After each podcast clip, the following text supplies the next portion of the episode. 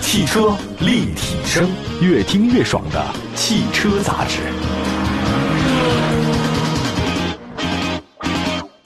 欢迎大家收听，这里是汽车立体声，问候所有在听节目的亲们。今天特地请到的玩点吧的张老师来到节目当中，说说国内的自主品牌的新能源车的新势力。嗯嗯嗯，关注一下我。我特别想着重说这个专题，因为我觉得挺难的，因为国内的新势力造车的品牌不容易，有的时候他们也承担了很多社会上对他们的不理解，比如说他们说啊，你们这车那么差，造那么那么糟糕，然后价格又这么贵，各种各样的事情都很多。但是我可以告诉大家，其实创业就不太容易，这是一点。第二点的话，要想打破在汽车制造各种领域当中的一些壁垒的话，垄断，新势力造车其实是他们是挺艰辛的一件事儿，不是那么容易的一件事儿，就大家还是要关注一下吧，嗯好不好？？嗯，说说吧，那个张老师对于新势力造车怎么来看这个事儿？我觉得二零二零年是一个节点嗯啊，这节点来源于两方面，第一就是你的产品能不能陆续的或首次落地嗯是很关键一点，嗯，第二。你的资金嗯，能不能到位？为什么这么说？如果二零二年你的你的 C 轮也好，如果你没上市的情况下，你对的 C 轮也好，你的 D 轮也好，如果不进来的情况下，在资本寒冬里头肯定会熬不过去。对很多企业，像什么游侠已经关门了，油下关了？关东油箱已经关了，天然后呐包括很多车型、很多新型里头，其实资质上都没有很顺利拿到位。哦，这种情况下，压力陡增。二零二年真的能把产品做出来，哪怕是跟一些合资品牌同步推向市场，也一定要去做。嗯，哪怕最后被收购，哪怕最后被倒闭，这就不一定要卖出来。你先先亮出产品来，你再想办法去 IPO 也好，或者你拿产品再去融资情况下，我觉得是有机会的。先让自己活下去，时间不好说，半年也好，两年也好，甚至是十年、五年也好，不好说，但一定要往前走。这时候不能停下脚步。哎呀，好难啊！我们来说说第一款车蔚来吧，好不好？嗯，其实大家都知道，二零一九年年底的时候有一个 Neo Day，N I O Neo Day，、这个其实就是蔚来的每年一次的大型的 party 活动。对，呃，我还主持来的，我跟那个腾讯在腾讯视频我们现场转播嘛，独家的，因为大家也都知道现在易车跟腾讯在一起了嘛，嗯，对吧？？这个所以在一起，腾讯视频必须得直播。另外，马化腾就是本来要去的。后来马化腾没到，但是马化腾也非常乖，因为马化腾投资了，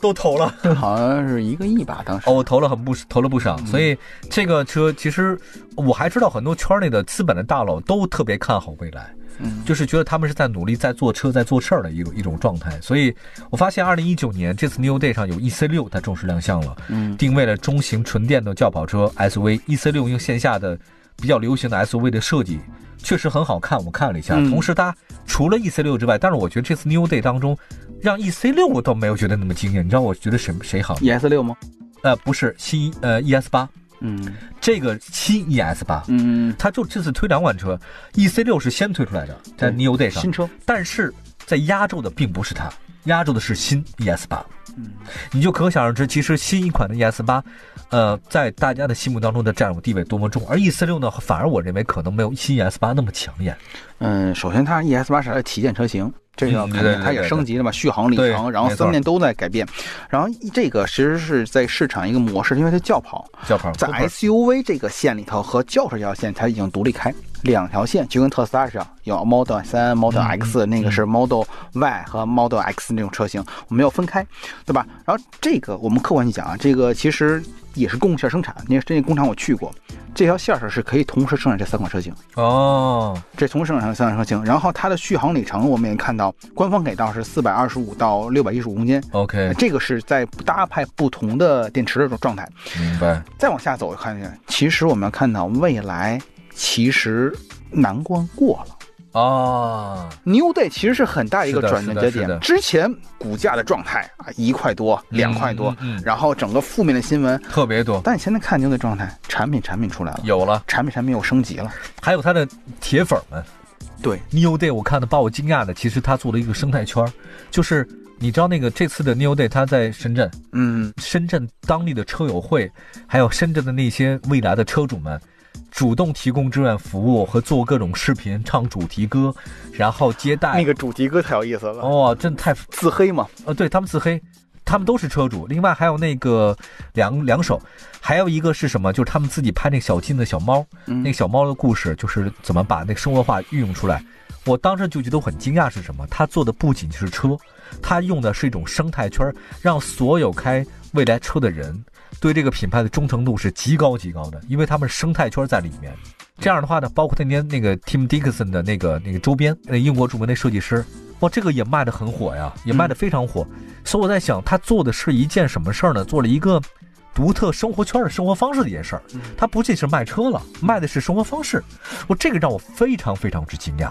其实这也是这个很它厉害啊它这种跨界模式以及对于真的目标受众的影响，比你卖大众的影响要大得很多。大得多。卖的不仅仅是一个产品，对，卖的是一个生活方式，是一个社群，哎是一个圈层的。社区哎对，我觉得这个拿的拿捏来说，这个点营销上拿捏没问题，非常好然后只要产品，不差。哎，不差，我觉得慢慢慢慢走是可以的，而且人家也已经 IPO 成功了。哎呦，能成功了对吧？上所以市已经后面有推力在做这个东西，包括其实我反过来看，我不知道这个这个细节能不能说啊？股票下跌嗯，其实也是有背后实力在去做这个事情，哦不是它本质的东西。如果你看基本面来说，它不应该是这样表现，对，倒是它肯定是后面有些势力在去做这些东西。但是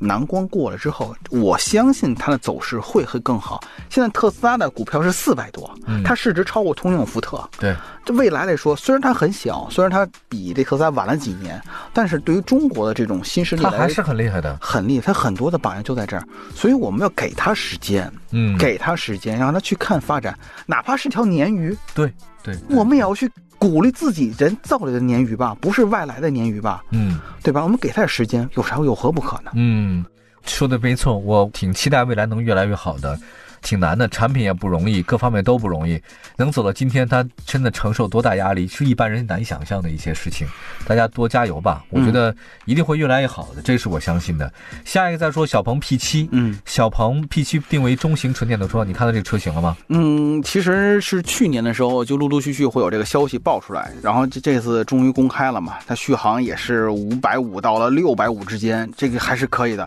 第二呢，功率上也是达到了一百九十六，很高的一个功率的一个数值了。但是我想说的是，价格还真的定的不贵，它价格其实在二十五万这个区间里头，我觉得确实有竞争力。嗯，就即使你 Model 3的价格在三十万以里，但你选完之后也是在三十五，嗯但你这个小鹏 P 7来说，你在二十五这个区间里头，嗯有大概十万左右的价差，嗯确实能吸引一部分用户，尤其小鹏的用户群体也是这种可以说技技术范儿。哎，对于技术范儿来说，我觉得对于这产品认知嗯还是 OK 的。嗯，对，这技术认知我觉得还是做的不错的。关键是后续这个产品能不能持续的发力。嗯，我们小鹏之前第一款车型，OK，没问题，认可度可以，可以销量也可以，但是它作为一个轿车，又是跟 Model 3能直接对抗的车型，嗯，它压力是不小的。明白明白明白嗯，这个我觉得要怎么说呢？不是说不看好，它需要努力，在其他方面努力，不仅仅是数据上、产品上，跟你说未来的服务上、圈层的营造上，嗯那嗯小鹏能不能再往前激进一下？嗯嗯嗯，哎，你对未来小鹏怎么看这个事儿？你就是两条路线，就是小鹏的创始人团队们，它嗯是一个以技术为导向的一个团队。嗯嗯嗯，那么李斌这个团队呢，其实是以汽车人为导向，就是他做媒体出身，然后又跟很多这个主机厂有很强的关系，包括整个这个大件来说，都是以一个技术嗯圈儿的一些人二次创业的状态。但是小鹏呢，其实是有点像跨界在做这东西，嗯，两个模式上不太一样，嗯，两个模式上不明太一白了，样，所以明白产了品的思路上也能看出区别来。嗯嗯嗯李斌明显玩的要更生态，要给它挖更大。更高级，你是不是可以这么说？更高级一点是吧？小鹏好像只是在单纯的做车，呃维度上还是偏低，还差了一点是嗯吧维？度上偏低。哎，你说这产品，你说小鹏 P 7跟蔚来哪个好？你光说只说产品，不说别的。嗯，我觉得不能直接说哪个好坏的问题，是是哪个特点侧重不太一样。就是它侧重是数据上、技术上，嗯，那个侧重就是用户生态圈上，用户体验上，它更全面。嗯，这个偏单一，就跟我们吃宫保鸡丁和鱼香肉丝似的。你觉得这俩哪个好？都挺好的，对呀、都挺。但是我为什么我爱吃鱼香肉丝呢？你为什么爱吃宫保鸡丁？因为你被它表象给欺骗了，因为它没有鱼，也不，是鱼香肉丝，它它就是肉丝。 哎呦，这个营养丰富啊！你像木耳啊、胡萝卜啊、笋丝儿什么都有。那个呢，就是一个葱啊、花生米和那个鸡肉。对吧？那个不太一样，受众是不太一 样。你这两个例子举的 太牵强 了，你也知道，这么牵强你也能说，差不多 吧？ 差什么差远了？价位差不多吧？ 别别，这这价位是一样 的，这两都个是十万块钱一份儿吧？啊，都是十万块钱一份儿，没说错。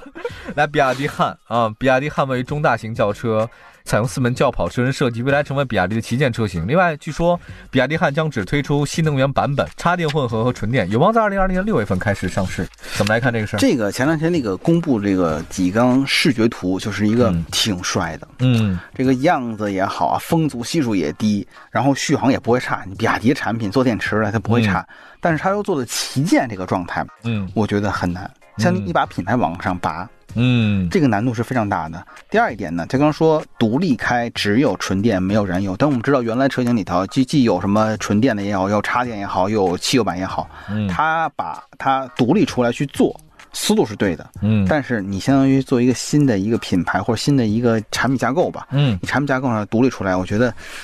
这个东西营销上、品牌上、传播上都需要努力。嗯，产品上我不担心，反而嗯，其他方面我反而觉得有点需 比要亚迪的后劲好像没那么足的感觉，我不知道为什么，好像被新其他造车新势力有点有点打压的感觉哈。他现在有点踏实在卖车，因为自己的占有率非常高，踏实就卖就完了。嗯但他整个的营销思路上，比亚迪，嗯我觉得还是、还是需要一些经理人去给他做一些嗯这个所谓经济学就业帮助吧。我觉得现在来说还是没有未来呀、或者说嗯认识小鹏，甚至大众也好，还是有差距。嗯，明白明白。这个因为时间关系，我们先说这个三款车型哈。我们一会儿呢还有更多的车型出现，比如说我们大家非常喜欢的哪吒，还有广汽蔚来，这什么意思啊？就是广汽跟蔚来的一合个资合的合资啊，合资。哦，还有那个长安 e rock，我们就先说广汽蔚来和长安 e rock，还有包括哪吒 U 这几台 E 车型，这都是国产的电动车型，外形真的都挺漂亮的。马上回来。汽车立体声，我们的微信公众号非常简单，点击微信右上角的加号，选择添加朋友，然后点击查找公众号，输入“汽车立体声”五个汉字，点关注就一切 OK 了。随时关注汽车立体声，关注你的汽车生活。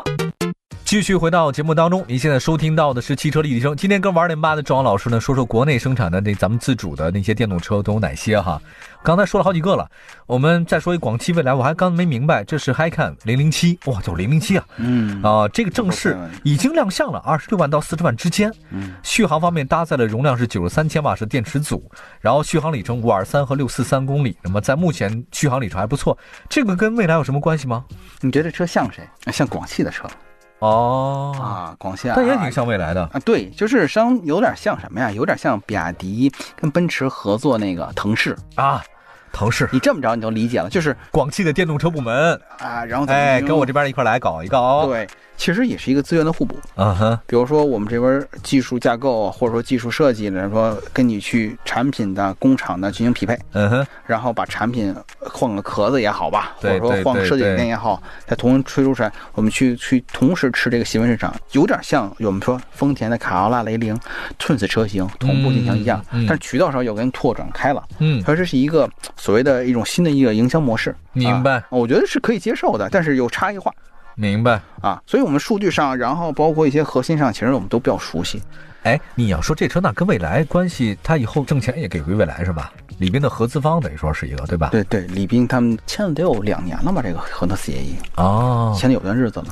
那你说这车卖的会影响蔚来吗？不会影响啊，因为这壳子是广广汽的，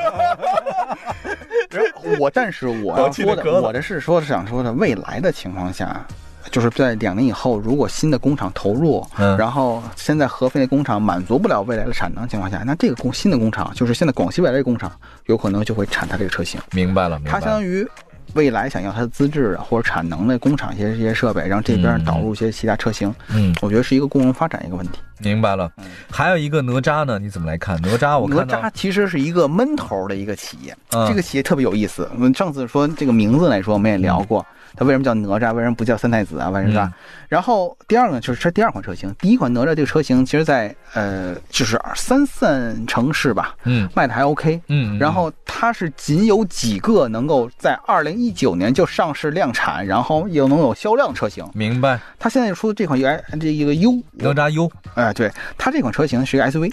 然后续航呢五百以上，嗯然后据说自五动百驾零一嘛，对，就自动驾驾驶功能也还硬配了一些，然后陆陆续续的来说，对于它这款车型来说，它可能有多种的续航版本，有三百公里续航，有五百续航版本，嗯它可能走 B 端，有可能走 C 端，嗯，但是它是一个少花钱但是真干事儿的一个企业，它的研发、哦它的营销成本其实就是所谓的控制非常严格，我不花那么多冤枉钱，我就把钱花到经销商上，花到用户身上，哦，不花大营销，没有演唱会，没有明星。没有没有什么都不搞，然后发布会就是呃车展有邀发布会，哎，做一场发布会，然后邀请媒体也就屈指可数就这几家，然后慢慢慢慢做渠道，它是一个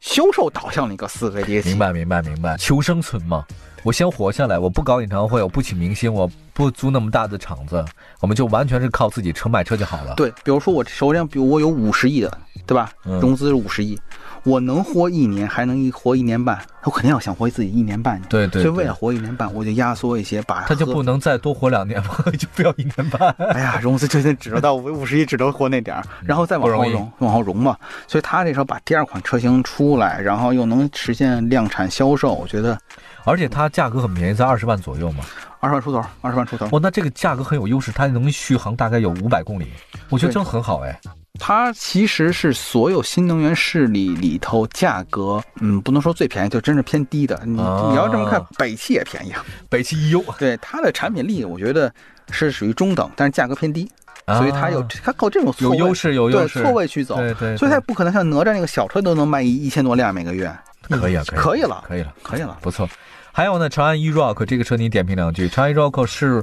我们说到的紧凑级纯电 SUV 二，就是一月份正式上市嘛。它是 CS 五五 Plus 打造的，打造了其实延续 CS 五五 Plus 的设计风格，说了很多。它续航里程据说比较厉害，是六百零五啊，这还可以。长安产品力，我觉得啊、嗯嗯有，但是长持久不了。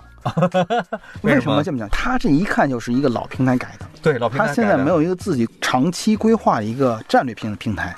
所以你改它的话也是改一辆卖一辆，改一辆卖一辆。你不像 M1B 出来之后一下能推出十几款，嗯，所以它战略上其实是慢的。你这是为了着急推向市场，但是你从长久来看，你跟市场是脱节的。明白明白。说产品力说六百公里续航可以没有问题，但三年五年之后呢？没有了你，燃料电池怎么样呢？对他没说。对，至少现在未来给你搞一个换电计划、升级计划，换对吧电的企业屈指可数，只有两家，一个是北汽，一个是蔚来。未来，对对对，所以，我们客气化就是中国也是特色，因为换电，比如说出租车也好，公交车也好，这种换电其实是个思路，把你的痛点解决，用五分钟时间把电池给你更换对掉，对对对。然后又把这个电池租赁计划，你不用对花那十几万块钱买没电错池，没错，其实很多他都很厉害啊，这点我觉得其实挺强的了，而且它已经成这种已经成功规模化已，经规模了。对规模化，而且它又是一个标准流程化的状态。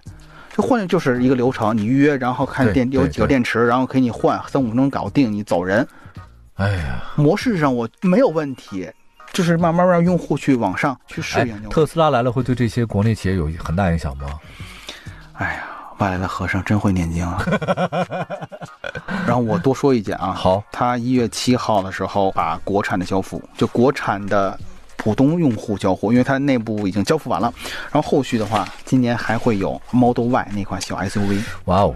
很厉害厉害，然后也是卖四十万左右。嗯所以整个如果这两款车国产，然后未来来说价格还会再下探，嗯因为它生产车毛利率还是跟美国有很大差距。如果把价嗯格利润空间往下降一降。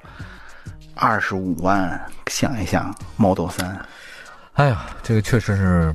有诱惑，有诱惑，有诱惑，这个没办法，我们拭目以待吧。我们也二零二零年，我们今天讲这么多车型，我不确定二零二一年的时候到底会有哪些车型会出现，或者哪些车型还会消失。我们也看到时候再请张老师给我们做点评吧。然后还是真心的希望咱们国内的自主品牌的这些新能源车能越来越好，因为毕竟代表是我们自己的车，确实是很重要的。